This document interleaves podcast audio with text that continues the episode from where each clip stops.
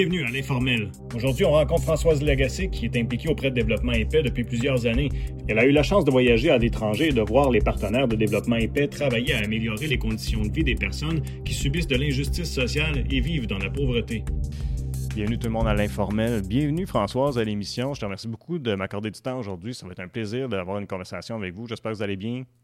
Je vais très bien, puis le plaisir est pour moi aussi. Ben, c'est fun parce que euh, on a eu la chance de parler de développement épais avec Louise euh, il y a deux émissions de ça. Et puis là, on va pouvoir continuer cette conversation-là avec, avec vous qui a, qui a une expérience différente que, que celle de, de Mme Plouf il y a deux semaines. Et puis, euh, que j'ai hâte d'entendre votre expérience parce que vous êtes allé sur le terrain, vous avez vu des choses, euh, des choses qui vont être intéressantes à discuter. Mais je pense que ce serait intéressant pour ceux qui n'ont peut-être pas vu l'émission avec, euh, avec Mme Plouf, de, peut-être de, rappeler aux gens, bon, qu'est-ce que c'est que développement épais? C'est quoi la mission? Oui, c'est excellent. Développement épais, d'abord, c'est un, un mouvement. C'est un mouvement social de l'Église catholique, donc euh, d'engagement social. On dit aussi que c'est un mouvement démocratique parce qu'à la base, il y a des membres qui dit mouvement dit membre. À travers le Canada, il y a à peu près 10 000 membres. Puis un membre, c'est pas juste un donateur, c'est quelqu'un qui a signé sa carte pour dire que, bon, mais moi, je veux participer à la mission de développement épais, puis euh, à, à, sa vision du développement. De sorte que les membres se réunissent euh, souvent euh, au niveau diocésain. Louise, elle est la présidente du conseil diocésain. Alors, les membres viennent des différentes paroisses. Ils se rencontrent en conseil diocésain au moins trois fois par année pour euh, s'approprier les diverses campagnes de développement épais et ensemble discuter, échanger, mieux connaître les partenaires. Et les membres aussi se réunissent une fois par année en assemblée régionale L'Assemblée régionale, c'est par exemple nous, à Gatineau, on fait partie de la région du Québec, Nouveau-Brunswick francophone. Alors, une fois par année, on se rencontre. On est une centaine de personnes et on échange ensemble sur nos expériences de partout à travers le Québec. Et puis, on apprend mieux connaître les partenaires. Des fois, il y a des partenaires qui nous visitent. Euh, on pose des questions, puis on donne aussi, on participe à donner des, des, euh, orientations à développement épais. Et à tous les cinq ans, dans nos statuts et règlements, on a une assemblée d'orientation pan-canadienne. Euh, la dernière a eu lieu en 2015. On aurait dû en avoir une en 2020. Vous comprenez qu'on n'en a pas eu. Ben euh, et, donc, ça a manqué beaucoup. C'était comme. Euh, et puis, 2021, c'est pas sûr. Peut-être qu'il y aura quelque chose, euh, bien, justement, par Zoom. Pour, mhm. Je pense que les membres ont vraiment besoin de, communiquer ensemble puis de sentir la solidarité. Mhm. C'est un mouvement aussi qu'on dit prophétique parce qu'il est ancré dans l'enseignement social de l'Église, dans le projet biblique aussi. Et euh, c'est assez étonnant ce qu'on peut puiser comme euh, inspiration. Il y a un texte dans la Bible au tout début qui dit, Dieu dit, euh, il n'y aura pas de pauvres chez toi. Et là, on se dit, c'est utopique. Hein? Puis en même temps, après, il dit, mais s'il y a un pauvre chez toi, tu fermeras pas ton cœur, tu ouvriras ta main, puis tu partageras avec lui ce que tu as pour qu'il manque de rien. Là, il revient un peu plus tard il y en aura des pauvres chez toi. Oublie pas. Ferme pas ton cœur, ouvre ta main et partage. Tu es responsable qu'il est ce dont il a besoin pour vivre. Et euh, donc, c'est l'inspiration de base qui fait que on fait partie d'une grande famille humaine, puis on est un peu responsables les uns des autres. Je pense qu'aujourd'hui, on s'en aperçoit de plus en plus. Donc, euh, on est un mouvement social, démocratique, prophétique de l'Église catholique né en 1967 à l'occasion du Concile Vatican II, quand les évêques sont revenus. Ça change le monde de, rencontrer comme ça des évêques de partout, puis de connaître la réalité du terrain. Alors, euh, c'est là qu'ils ont eu l'idée de fonder ce mouvement-là. Puis le nom, développement épais, ça vient d'un des textes bibliques issus du Concile qui se termine en disant, et désormais, le développement sera le nouveau nom pour la paix. La paix, c'est pas l'absence de guerre, c'est le développement intégral pour tous les humains et de tout l'humain. Et euh, donc, c'est l'inspiration de base. Développement et paix. c'est amusant parce que j'avais animé un jour euh, une petite session avec des familles, puis il y a un enfant coquin qui lève la main puis qui me dit euh, Pourquoi tu dis qu'il était paix ton développement là, il me fait un clin d'œil en disant Je ne sais bien que c'est pas ça, mais ça sonne comme ça. ah, c'est drôle. Mais ça a plus de 50 ans, cette grande aventure-là. Oui, puis je peux imaginer, quand, quand, vous vous rassemblez, les membres, il doit y avoir une belle énergie de dire, euh, parce que quand, quand, tout le monde est réuni autour d'un projet comme celui-là, je peux imaginer qu'il euh, y, a une belle chimie entre vous autres quand vous vous rencontrez pour discuter de, des, orientations et tout ça. Absolument. C'est des gens passionnants, c'est des gens engagés. Et euh, je vous avais parlé des différentes assemblées, mais dans les assemblées régionales, on élit des membres qui seront au Conseil national le Conseil national, c'est comme le, conseil de direction de développement épais. Hmm. Et ce sont tous des, bénévoles de, Vancouver jusqu'à Terre-Neuve. Euh, au départ, il y avait 21 membres, dont deux jeunes adultes, parce qu'il y a un mouvement de jeunes aussi. Et euh, et autour de la table, c'est magique l'énergie qu'il peut y avoir. Des gens qui viennent de toutes sortes de domaines, mais qui sont tous convaincus puis animés ensemble. Euh, et il y avait deux évêques qui nous accompagnaient. Euh, euh, bon, ils venaient faire un petit tour avec nous. Il avait rarement le temps de rester toute, toute la fin de semaine, mais quand même, il y avait cette rencontre-là.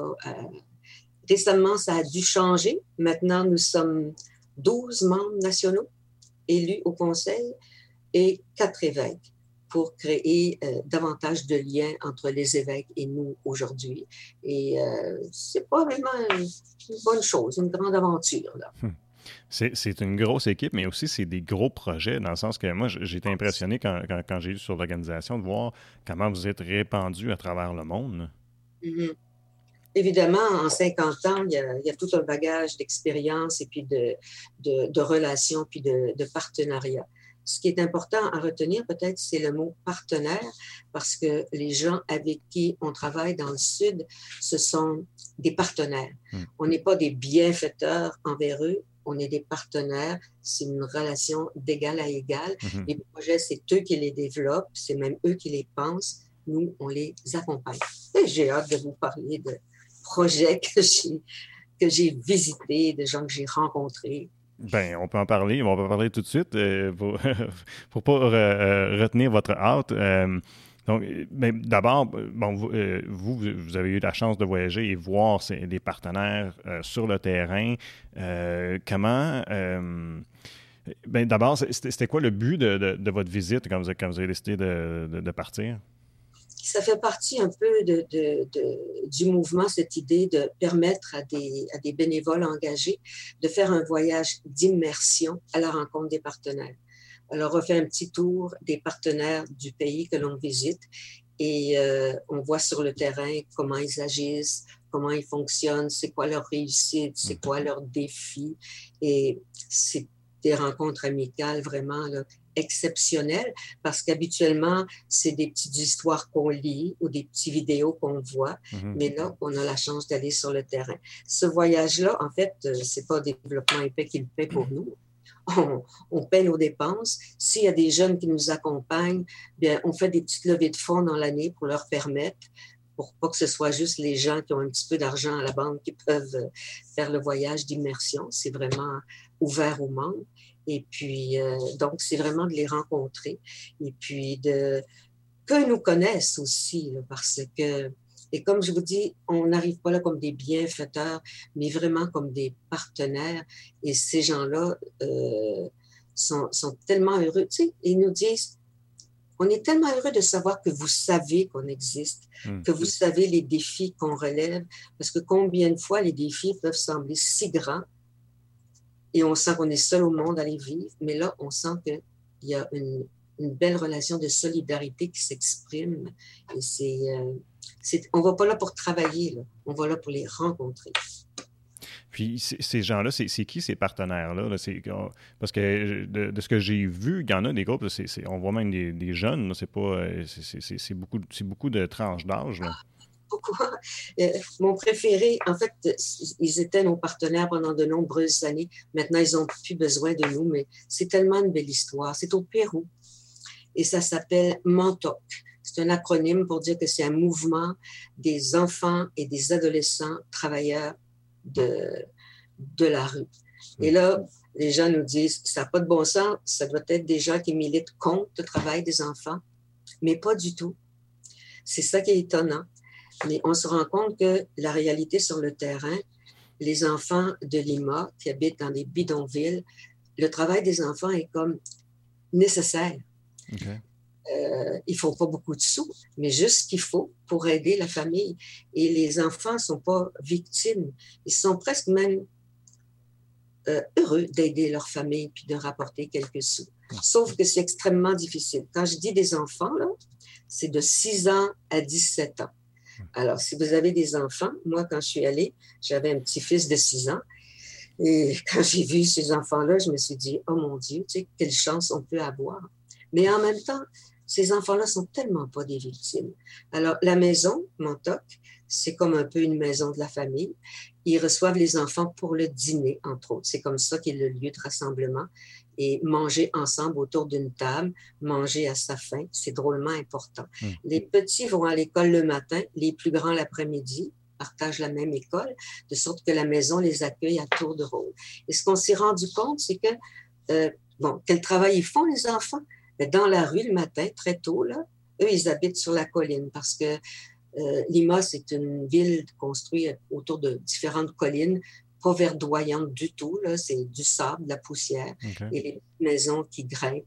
Souvent, c'est des terrains qui ont été squattés par des gens qui arrivent de la campagne essayant de trouver une meilleure vie à la ville, ce qui n'est pas nécessairement le cas. Alors, tôt le matin, les enfants sont dans la rue. Et qu'est-ce qu'ils font? Ils vendent des crayons, ils vendent des bonbons, euh, ils vendent le journal, ils vendent de l'eau, euh, ils aident, ils font des commissions, vont porter des choses. Un travail dur pour des petits bouts de chou. Là. Plus vieux, c'est peut-être un petit peu plus difficile, diriger les gens vers les bons petits autobus et des choses comme ça. Et euh, c'est extrêmement dur, mais à la maison, on les accueille, puis on reconnaît que ils ont un droit au travail. Et on les a aidés à avoir leur permis de travail dans la rue. Ça a l'air de rien, mais les plus petits, les plus fragiles sont souvent bousculés par les plus grands hmm. et puis ils n'avaient pas l'attention des adultes. Alors maintenant, ils ont droit de citer. Ils ont le droit d'être des travailleurs dans la rue et on leur reconnaît cette dignité-là. Et quand on était là, ils ont fait une petite pièce de théâtre pour nous raconter comment ils avaient travaillé pour avoir leur, permis, qu'est-ce qu'ils vivaient dans la rue avant, qu'est-ce que d'avoir leur permis de travail. Leur... Ensuite, il y a des petits ateliers d'estime de soi, euh, il y a des petits ateliers aussi pour apprendre des petits métiers, de la couture, ils font des cartes du, du scrapbooking qu'on appellerait aussi, là, mhm. des vraies petites merveilles qu'ils peuvent vendre. Alors, ils apprennent un petit peu les techniques du, du, du, euh, du euh, voyons, de, de, de l'entrepreneur. Il y a des cireurs de chaussures, c'est donc des petits artistes. Ils ont des petites boîtes de bois remplies de couleurs et de crèmes. Et ils vous font une paire de souliers à neuf avec leurs petits, leurs petites crèmes et leurs brosses. Et ils sont tellement fiers de ça, le sourire aux lèvres, de sorte que on a eu un réel coup de cœur pour. Euh, on n'est pas les seuls, les seuls euh, les seuls partenaires de ça, parce qu'on n'arriverait jamais à pouvoir financer ces projets-là. Il y a plusieurs partenaires dont nous, on était. Et c'est un projet tellement unique qu'il a voyagé dans le monde. Il y a des petites maisons Montauk en Afrique, en Inde, parce que là où des enfants doivent travailler, et que tu dois les aider à être des petits travailleurs dignes dans la rue. C'est une petite merveille, ce projet-là. C'est donc ah. dire, dans le fond, que si ce n'était pas de cette collaboration-là que vous avez eue avec ces partenaires-là, euh, il ne pourrait pas travailler dans ces, dans, dans, ces, bonnes conditions-là. Vous avez parlé, bon, il se faisait bousculer, des choses comme ça. Ça va l'air de quoi? Quand ils ont fait votre la présentation, c'était quoi la réalité de leur travail avant euh, que, que, ces, euh, ces choses-là soient établies? Bien, avant, c'est ça. Dans leur petite pièce de théâtre, ils nous expliquaient, mais tu sais, nous, on parle un peu espagnol, hein. on écoute beaucoup, mais on a bien compris par la mime qui ont fait que dans la rue, c'était pas difficile, ils étaient livrés à eux-mêmes, mais maintenant, ils sont comme solidaires. Les plus grands prennent soin des plus petits, ils ont leur permis d'être là, de sorte que même les policiers, des fois, viennent à leur aide s'ils sont ennuyés, et ils sentent qu'ils sont des vrais travailleurs. C'est pas parce que je suis six, que j'ai six ans que je suis rien du tout, hmm. que je suis une victime, que je dois travailler. C'est, euh, ce sont des enfants qui étaient mais vous auriez dû les voir là, joyeux et heureux de nous raconter leur histoire, de sorte que nous, ça nous a fait tellement plaisir, parce qu'au départ, on, on, arrivait là en se disant pauvres enfants, puis là, on est revenu en disant waouh, ils sont vraiment impressionnants. Et il y a de ces enfants-là qui sont devenus animateurs de Maison Montauk. Il y en a qui sont devenus entrepreneurs. Il y en a qui, un jour, peut-être, euh, feront de la politique parce qu'ils sont tellement articulés, ils ont appris à, se développer ensemble. Et c'est donc dire que ça, crée des changements à long terme. C'est pas, pas juste pour le temps qu'on travaille, mais c'est quelque chose qui, est durable. Exactement. Puis ça se renouvelle parce qu'il y a des nouveaux enfants qui arrivent euh, à chaque année. Hein. Hmm. Ça a changé votre perception, j'imagine, de, ce que c'était? Absolument, parce que si moi, j'aurais plutôt milité contre le travail des enfants. Mm-hmm. Ben, c'est ce qu'on aurait tendance à dire quand on entend ça. Ça. C'est pas des esclaves, ces enfants-là. C'est des enfants qui sont solidaires de leur famille et puis qu'on les aide à se sentir dignes là-dedans. Euh, hmm. J'imagine aussi pour, pour, les parents, puis pour le reste de la famille, euh, ça doit être, avoir un sentiment de, de, de, sécurité, de, voir que c'est mieux encadré. Oui, puis comme parent, tu ne te sens pas indigne d'obliger ton enfant à travailler aussi. Hmm. C'est toute la famille qui bénéficie de ça. On ne s'imagine pas hein, qu'est-ce que c'est la vie ailleurs tant qu'on ne met pas les pieds là. Hein. On a vu aussi des, des, des, jeunes, des jeunes adultes. Euh, par exemple, euh, euh, en Sierra Leone. Je suis allée au Pérou, mm-hmm. puis euh, en 2008 en Sierra Leone. Alors, la Sierra Leone, c'est un pays qui a été ravagé par une guerre civile, mm-hmm. la guerre des diamants, entre autres, autour des des enfants soldats, des atrocités incroyables. Et de sorte que quand tu te relèves de ça, il y a tellement de blessures. Comment tu fais? Alors, il y a un volet réconciliation et paix dans le travail de développement et paix, justement. Et on a rencontré euh, en Sierra Leone un, centre de jeunes. Et euh, il, y a, le mot sport dedans, le Youth Sport Center. Parce que, ben, on le voit pendant la pandémie, nous autres, comment on se dit, c'est tellement important que nos enfants puissent faire du sport, de la mhm. musique, du louvetisme, parce mhm. que c'est formateur, ça les... Et donc, pour sortir de la misère, le sport, c'est aussi souvent euh, une activité extrêmement formatrice. Alors, autour du sport, ben, tu fais des rencontres et tu crées des liens, tu crées des solidarités et euh, tu crées des jeunes leaders. Alors là, c'était magnifique. C'était dehors, comme il se doit en Afrique, autour d'un arbre. Euh, un arbre à palabres, là, et euh, une magnifique rencontre intergénérationnelle avec ces jeunes-là qui nous parlaient de leurs projets, de leur réalité. Et ils sont en train de former des petits leaders. Et ces jeunes-là vont souvent dans les écoles primaires ou secondaires pour euh, animer des jeunes aussi à partir de ce qu'ils ont reçu. Euh, il y avait beaucoup de rivalité, beaucoup d'animosité après la guerre. Il y a eu beaucoup d'enfants soldats mhm. et euh, il y a beaucoup de méfiance par rapport aux jeunes parce que tu sais jamais si ces jeunes-là viennent de viennent de, de, cette lignée-là et qui peuvent causer du trouble. On a de la misère à leur faire confiance. Alors, il faut recréer ce climat-là avec eux. Et euh, donc, c'est, on était tellement fiers de sentir que nous, on était solidaires de leur démarche, on était partenaires avec eux et eux étaient tellement heureux de nous raconter leurs belles histoires. Il y avait dans ce groupe-là aussi un groupe euh, de jeunes femmes parce que la vie des jeunes femmes est difficile et euh, elles ont besoin beaucoup de soutien, d'apprendre à s'affirmer. Et euh, en fait, les, les, personnes les plus impressionnantes qu'on a rencontrées dans le groupe, c'était deux jeunes filles euh, un jour, il y aura peut-être une présidente au Sierra Leone.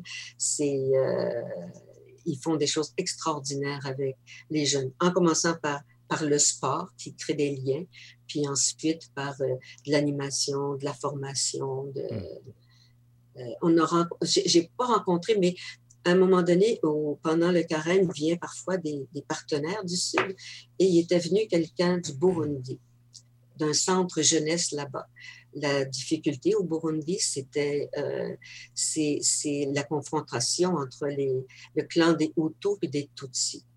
Alors, il y a un clan plus victime que l'autre, il y a de la guerre entre eux, il y a eu des massacres. Et, euh, mais pourtant, ils vivent côte à côte. Alors, dans ce centre-là, c'est le sport aussi qui a été l'élément central. Mm. Alors, les jeunes viennent, puis quand tu te mets à jouer au soccer, t'oublies que toi, tu es un Hutu, toi, tu es un Tutsi, ma famille veut te tuer. Euh, ils jouent ensemble, ils s'apprécient, ils deviennent des, des coéquipiers. Et puis, suite à ça, ils continuent de la formation, du leadership avec eux. Et tranquillement, c'est comme si à partir de ces jeunes-là, tu vas espérer changer la société parce que c'est eux qui, en revenant à la maison, ils transforment progressivement leurs parents. C'est pas facile. Raconter comme ça, mais c'est tellement beau, mais euh, il reste que les rivalités demeurent au fond. Et ce magnifique jeune homme qui était venu nous parler de ce centre-là, quelques années après, il a été assassiné. Hmm. Et c'est pas rare que dans, parmi nos partenaires, il y a des gens qui risquent leur vie pour défendre leurs droits, leur droit à une vie digne, par exemple, avec, des compagnies minières ou des grandes compagnies euh, qui viennent euh, briser des forêts pour euh, pouvoir faire de l'élevage, des grands propriétaires terriens. Et, et, des fois, ils mettent leur vie en danger et il arrive que... Alors, ce gars-là a été assassiné. On a été absolument troublés. La maison n'est pas morte pour autant, elle existe encore.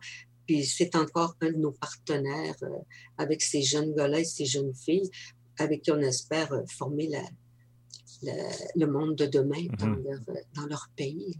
Mais la réconciliation et la paix, c'est au quotidien, dans des petites activités que ça se construit. C'est absolument inouï. J'imagine qu'il faut le voir comme ça, que c'est dans, dans ces petits gestes-là, parce que sinon, l'ampleur est comme trop grande en quelque part. Euh, exactement. Mhm. Ça me fait penser quand à la télé, on voit les bulletins de nouvelles, quand on ne parle pas de la pandémie, parfois on voit en Syrie et on voit la, démolition, le désastre humain qu'il y a là. Mhm. Et euh, moi, je sais que on a des partenaires en Syrie, mais c'est un petit peu comme un monde souterrain. Ils n'ont pas une adresse au coin de la rue pour dire qu'on est partenaire, là, parce que c'est risqué. Mais c'est beaucoup du travail avec les femmes mhm. et euh, dans des sous-sols. Et le premier objectif, c'est de les mettre ensemble, de les rassurer, de les rendre solidaires. Il y a de l'alphabétisation qui est faite. C'est comme pour préparer l'après-guerre. Euh, donc, de l'alphabétisation, c'est bien. Et ensuite, des petits métiers qu'on les aide à, un peu comme un mentoc, un peu de couture, un peu de ci, un peu de ça, pour qu'elles apprennent des petits métiers qui pourront les aider peut-être à gagner leur vie après la guerre. Mais ça se passe euh, de façon un peu souterraine pour que... Mhm. Et moi, je sais qu'en voyant le désastre, et tu dis, tu as le goût de pleurer quand tu vois ça, puis là, tu dis, moi, je sais que dans le souterrain, il y a de la vie qui est en train de se préparer. Euh, ça va prendre du temps. Bien, du temps, puis j'imagine beaucoup de courage pour les gens qui, vivent dans ces situations-là.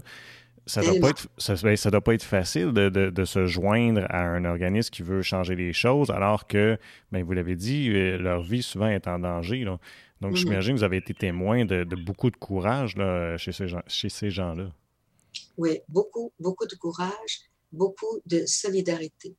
par exemple, en, Sierra Leone. Je vous ai dit que c'était euh, le, grand, le, grand défi, mm-hmm. c'est avec les compagnies minières. Et malheureusement, ils ont des ressources en or. Et c'est fou, ils nous disent souvent, euh, nous, notre drame, c'est d'avoir des grandes ressources. Tu pourrais penser que si tu as des grandes ressources, ton pays va s'enrichir, va se développer. Mais non, c'est des grandes compagnies qui ont la main mise dessus. Et euh, sans doute qu'il y a qu'il y a des gens du gouvernement qui reçoivent beaucoup d'argent, de sorte que euh, c'est les gens qui habitent autour de la mine, c'est les vraies victimes. Euh, et donc, on a rencontré euh, un petit... ce, partenaire-là, c'est un réseau de, de mouvements pour la justice et le développement. Et c'est intéressant parce que c'est né il y a une trentaine, une vingtaine d'années, je pense, d'un groupe de jeunes qui faisaient de l'action catholique. Ça a été très fort aussi au Québec, l'action catholique, la jeunesse étudiante catholique, la jeunesse ouvrière catholique, le mouvement des travailleurs catholiques. Euh, et, c'est un mouvement qui est bâti sur euh, un mouvement de, changement social, mais assis sur des valeurs évangéliques. Et euh, il y a trois mots-clés, c'est voir, juger, agir. Voir, analyser, apprendre à analyser la situation concrètement, pas partir de rumeurs, il y a ci, il y a ça, ça ne va mm. pas, mais vraiment analyser la situation. Après ça, juger, essayer de discerner qu'est-ce qu'on pourrait faire, qu'est-ce qui serait positif. Et puis, ce qui anime ces gens-là, c'est souvent l'Évangile. Hmm. Parce que dans l'Évangile, il y a un mouvement social incroyable que c'est pas pour rien que Jésus a terminé sur la croix. C'est parce qu'il a fait son chemin en, amenant des choses tellement nouvelles, tellement dérangeantes, qu'à un moment donné. Euh, alors donc, et la troisième étape, agir, ben là, qu'est-ce qu'on fait? Alors, c'est le mouvement de ce réseau-là est né d'un groupe de jeunes de, de, de l'Action catholique là-bas. Et un de, de ces fondateurs-là, il est devenu l'évêque de Freetown, c'est l'archevêque de la grande ville de... Donc, euh, cet évêque-là est vraiment un partenaire.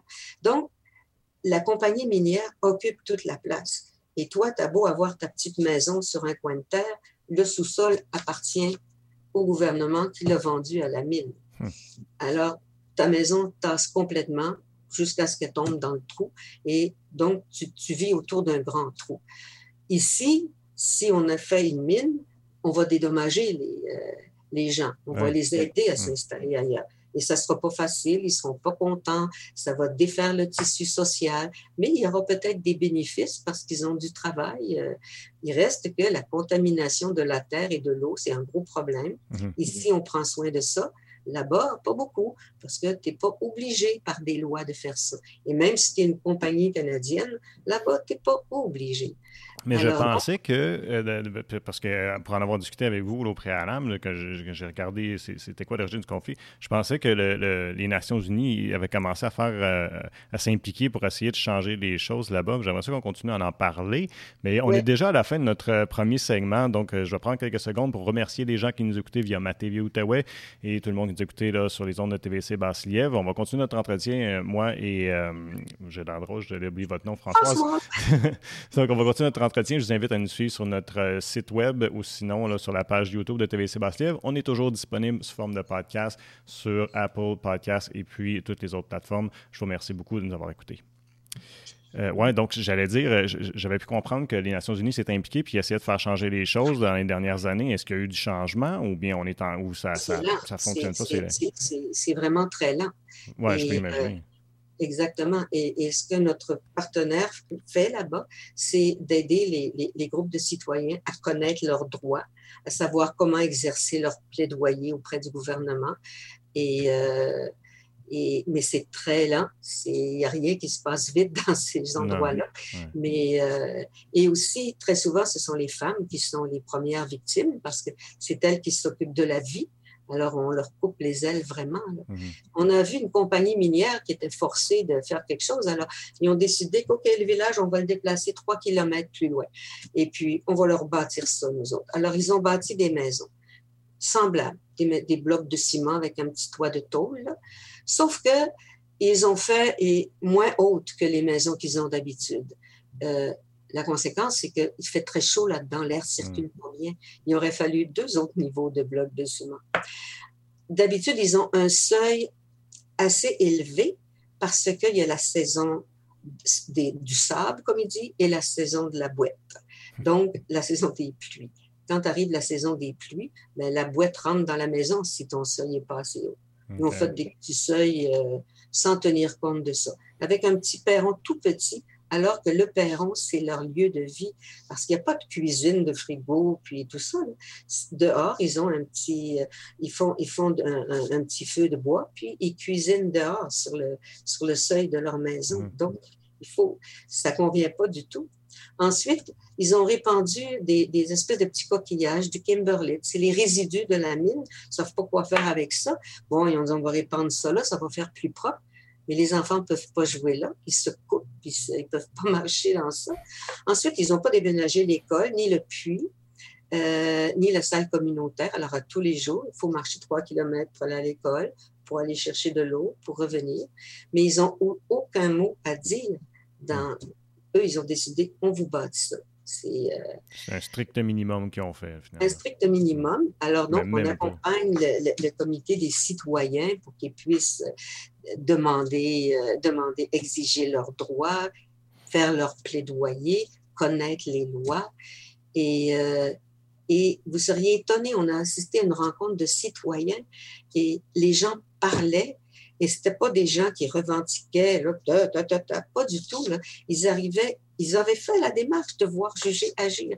Ils étaient capables d'exprimer leurs besoins correctement. C'est pas des gens tellement éduqués non plus, mais c'était étonnant de voir comment c'est pas un bras de fer, c'est vraiment une parole. Euh, et il y a des femmes incroyables qui, euh, qui, qui, qui, avaient le, le, comité de femmes là-dedans qui ont pris la parole pour exprimer leurs besoins.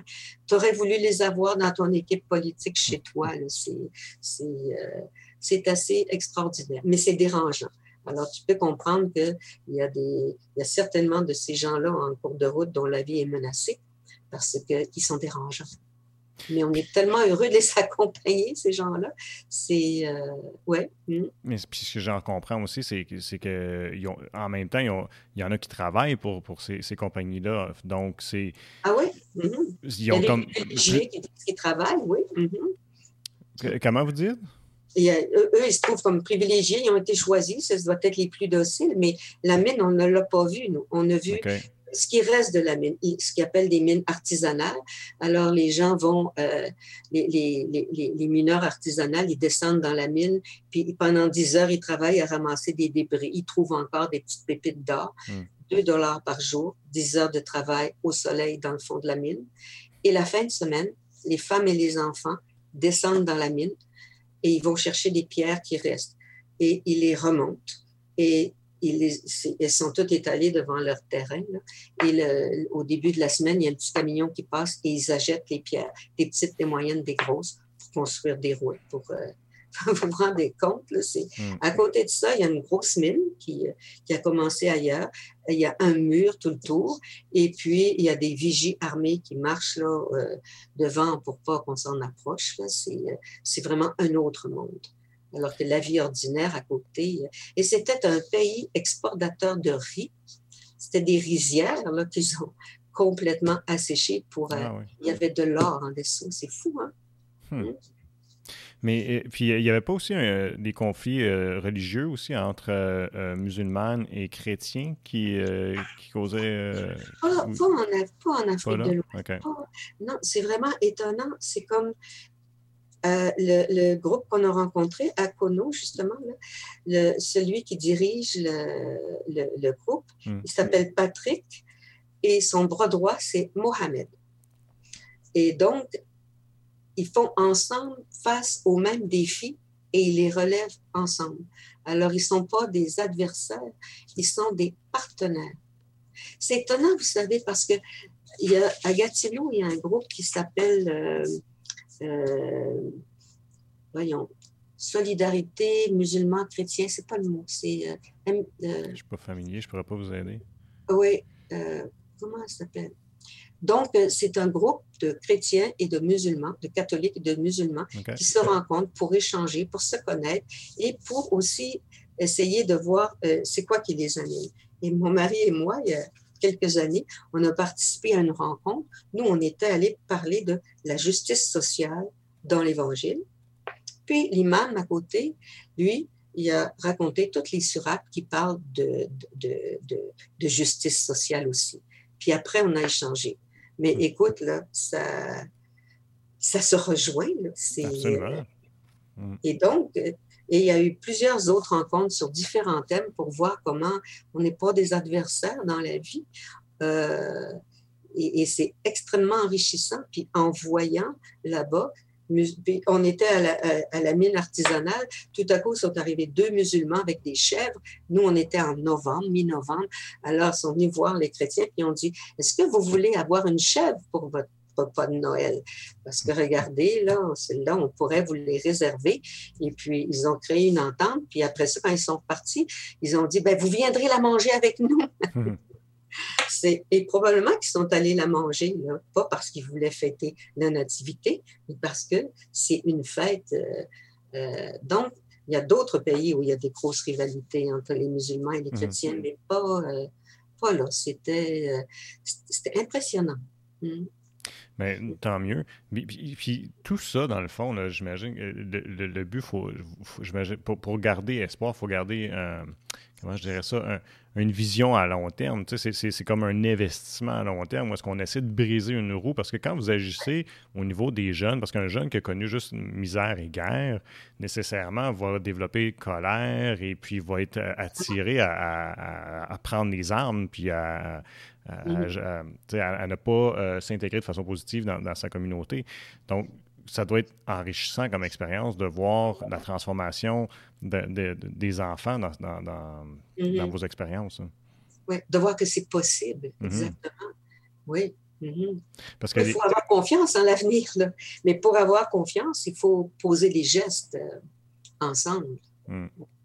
Vous, comme personne, euh, comment vous diriez que ça vous a changé d'avoir la chance d'aller sur le terrain et rencontrer ces gens-là? J'ai l'impression que ça m'a certainement fait euh, de moi un meilleur humain. Euh, c'est pas toujours évident quand on vit toujours dans le même confort, dans le même environnement, euh, de saisir toutes les dynamiques qui se passent dans le monde. Et des fois, en écoutant le bulletin de nouvelles, tu peux dire, tu peux être vraiment découragé. Tu dis, on s'en sortira pas. Mm. il y a des guerres qui termineront jamais. Il y, a des, il y a des conflits qui termineront jamais. Il y a des inégalités qui se termineront jamais. Il y a de la violence aux femmes qui se termineront jamais. Mais en même temps, si tu te lèves debout puis tu dis, mais ensemble, on est capable de changer des petites choses progressivement, euh, ça donne espoir en l'humanité, ça donne espoir en toi aussi. Et puis, tout seul, on ne peut pas changer le monde, mais quand tu t'aperçois qu'on est 100, 200, 10 000, avec 10 000 ailleurs, euh, c'est... Euh, et ça, ça fait jamais le bulletin de nouvelles, hein, n'est-ce pas? Non, c'est vrai. Hein. C'est pas, Il y a quelqu'un qui nous a déjà dit, tu sais, au bulletin de nouvelles, la mauvaise nouvelle, c'est la publicité. Puis là, on a dit, ben voyons donc, pourquoi tu dis ça? Ben, quand tu regardes le bulletin de nouvelles, tu vois tout ce qui ne va pas dans le monde. Puis là, tu dis, ouf, je suis bien assis dans mon salon. Quand tu regardes la publicité, là, ça dit, oh, t'as pas cette auto-là, t'as pas cette affaire-là, mais c'est effrayant, tout ce qui te manque dans la vie. Donc, c'est ça la mauvaise nouvelle. Et là, je me suis dit, oh, ça va pas bien. Et on se met à penser que, que, que, ce sont des bonnes nouvelles de sentir que ça va mal ailleurs, mais qu'ici, on s'en sort bien, c'est, euh, ça va pas très bien. De sorte que la solidarité, je pense que ça peut juste faire de nous des meilleurs humains, puis nous donner confiance, mmh. confiance en la vie, puis confiance en l'avenir. Pensez-vous qu'on on a. Ben, en fait, vous avez pratiquement répondu à la question, mais euh, j'imagine qu'on faudrait développer ou, exploiter des moyens pour en parler davantage, pour que les gens soient plus conscientisés, peut-être? Oui, je pense que oui. Euh, c'est sûr que notre prise de parole est surtout en Église, nous autres. Alors, euh, à l'automne, on a une prise de parole pour parler des, campagnes de ou, euh, des campagnes de sensibilisation où on s'implique pour remplir une pétition, aller rencontrer nos députés pour demander de changer des choses. Donc, le milieu catholique en entend davantage parler. Puis pendant le carême, le carême de partage aussi, c'est à l'intérieur de l'Église qu'on parle de toutes ces choses-là. Mais euh, effectivement, c'est... Euh, mais puis c'est pas toujours facile d'avoir une oreille de, de, médias qui vont dire ben oui venez parler avec nous. C'est euh, donc on est très heureux d'avoir la chance d'en parler. Mais ici au Québec on n'est pas fort sur sur, la, nouvelle internationale comme on l'est en Europe. En Europe, je trouve, euh, moi, souvent, je, je vais regarder. Oui, davantage. Oui, ils mm-hmm. vont en parler beaucoup plus. C'est un, petit peu, euh, un peu dommage, je trouve, dans ce sens-là. Mm-hmm. Oui, oui. Puis, vous, quand vous avez fait vos voyages, vous êtes parti combien de temps? Euh, les, les, ces deux voyages que vous avez fait? Oui, trois semaines au Pérou. OK. Et ah oui, je voulais vous parler des radios communautaires. Ah oui, c'est vrai. En Afrique et au Pérou, exactement.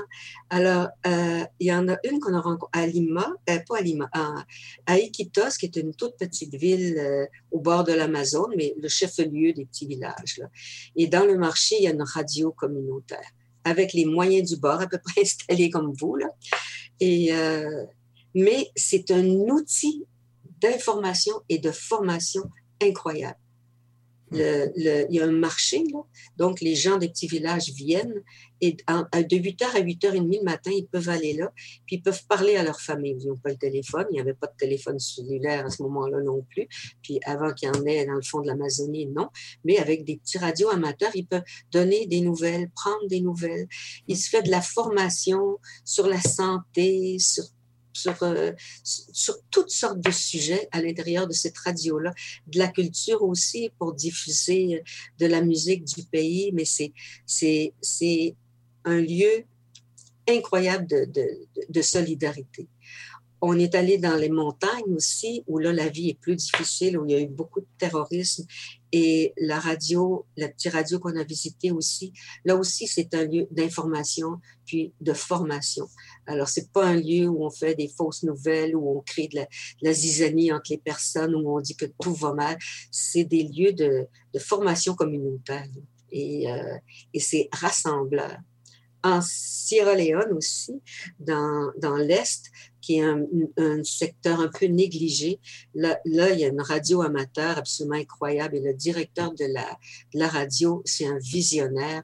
Il, il, veut changer le monde, lui. Hmm. Et euh, sur, le, sur la petite colline, donc, ils ont leur, euh, ils ont leur radio. Et là encore, de l'information, de la formation en anglais, en cryo, en huit langues, aussi de, du théâtre amateur sur la radio, mmh. et puis un club des auditeurs. Alors, pendant que nous étions là, euh, il est allé prendre le micro, puis il a dit aux gens, de, d'en bas de la, de la, côte. Et bien voilà, on a des invités de développement épais du Canada. Venez donc les rencontrer. Hey, les gens montaient mhm. sur la colline, sont venus s'asseoir avec nous, une quarantaine de personnes, puis on a pu échanger, puis saisir comment cette radio communautaire-là, c'est un pivot de, de, de, formation, d'information et de, de, changement social au cœur de ce petit mhm. village-là. C'est... Euh, quelle belle histoire de, pour l'utilisation d'un média. Hein. Exactement. Ah. Ouais. Mm.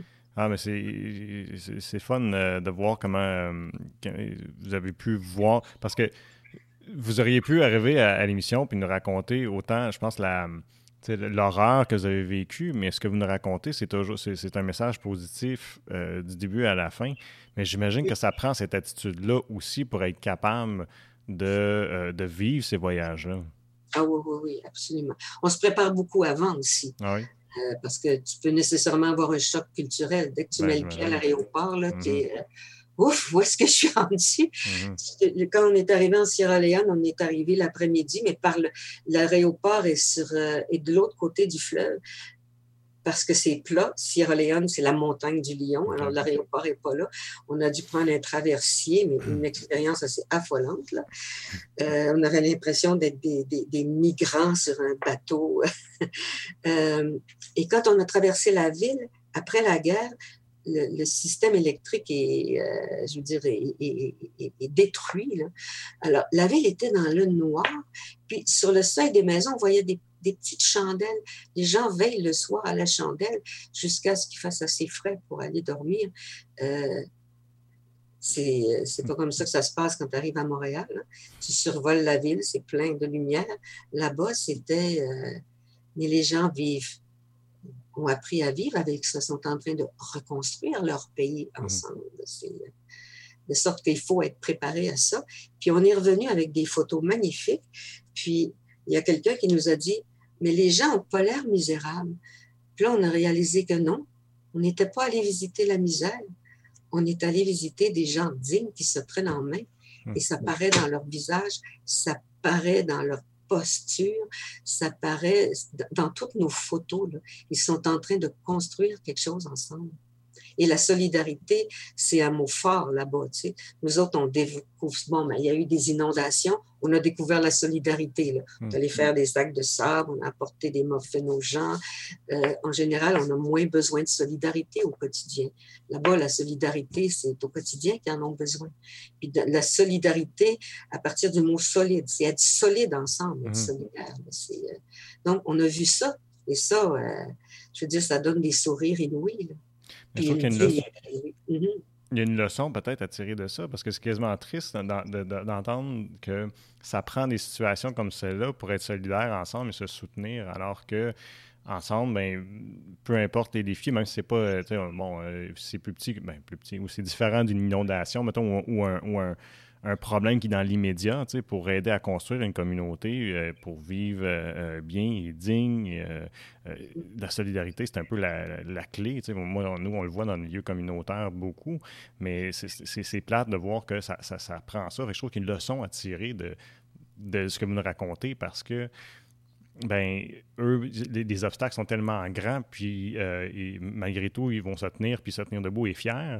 Alors que nous, des fois, on, on, tendance, à s'apitoyer, puis se plaindre, puis chialer. Alors que, bon, mais pourquoi, pourquoi pas construire des choses en, en solidarité, puis de façon positive? Mm-hmm. Ah oui, puis ensemble, on a une imagination incroyable. Hein? Ben oui, absolument. Mm-hmm. Ben, écoutez, c'était euh, vraiment un beau témoignage. Je vous remercie beaucoup, Françoise, d'avoir euh, discuté avec nous aujourd'hui. Et puis, euh, je vais vous souhaiter un bon succès, une belle continuité là, dans, dans les projets avec Développement IP.